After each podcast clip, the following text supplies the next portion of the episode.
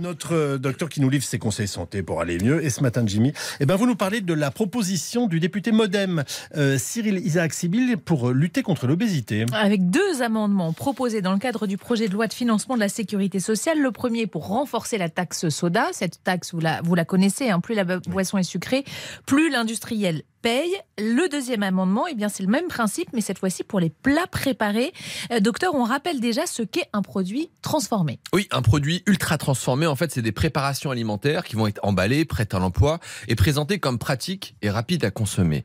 Alors, c'est le cas, par exemple, des charcuteries avec de la nitrite qu'on va pouvoir conserver très longtemps, des nouilles instantanées, des nuggets de poulet, les bâtonnets de poisson que les enfants adorent ou encore les gâteaux industriels. Et on parle volontairement de produits ultra transformés, de mhm. produits et pas d'aliments Mm. Car en réalité, c'est de la chimie et surtout une énorme arnaque pour le consommateur. Pourquoi une arnaque Ils sont pourtant présentés comme euh, abordables justement pour les consommateurs? Oui, mais c'est un piège. Alors regardez, euh, j'aime bien dans les supermarchés regarder les produits ultra transformés et analyser la composition. Et j'ai trouvé ce qu'on appelle des burgers, des steaks hachés. Là, vous avez 10 steaks hachés surgelés pour 800 grammes qui coûte 10 euros. 10 steaks hachés, 10 euros. Mm. C'est 1 euro le steak haché, c'est plutôt pas mal.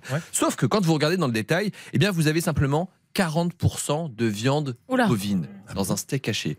Vous avez ensuite de l'eau, du gras de bovin, des protéines de soja et j'en passe. Donc en réalité, quand on rapporte au poids, vous êtes plutôt proche des 20-25 euros le kilo de viande que des 10 euros. Et à ce prix-là, finalement, vous pouvez avoir de la viande de qualité et pas ça que je considère être de la pâté pour chien. Bon, euh, il faut donc être hyper vigilant et apprendre à reconnaître ces produits ultra transformés pour les éliminer euh, de nos placards, de notre frigo. Exactement. Méfiez-vous déjà du packaging. Plus un packaging est flashy, coloré, avec des personnages qui vont chercher à séduire les enfants, plus c'est suspect. Ça veut dire que l'industriel va mettre beaucoup d'argent pour cacher la misère. Et puis, attention à la liste d'ingrédients à rallonge. Au-delà de 5 ingrédients par produit, passez votre chemin, c'est de l'ultra transformé la plupart du temps.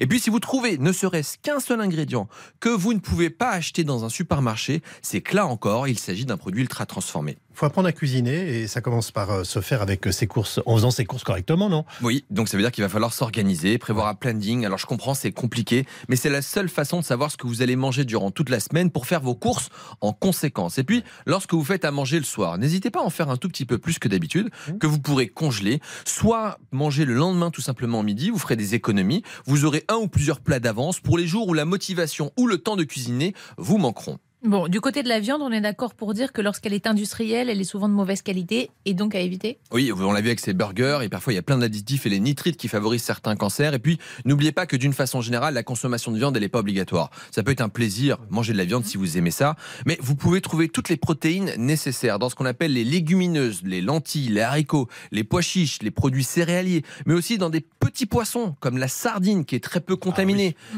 sans oublier les œufs qui restent certainement le meilleur rapport qualité pris en termes de protéines.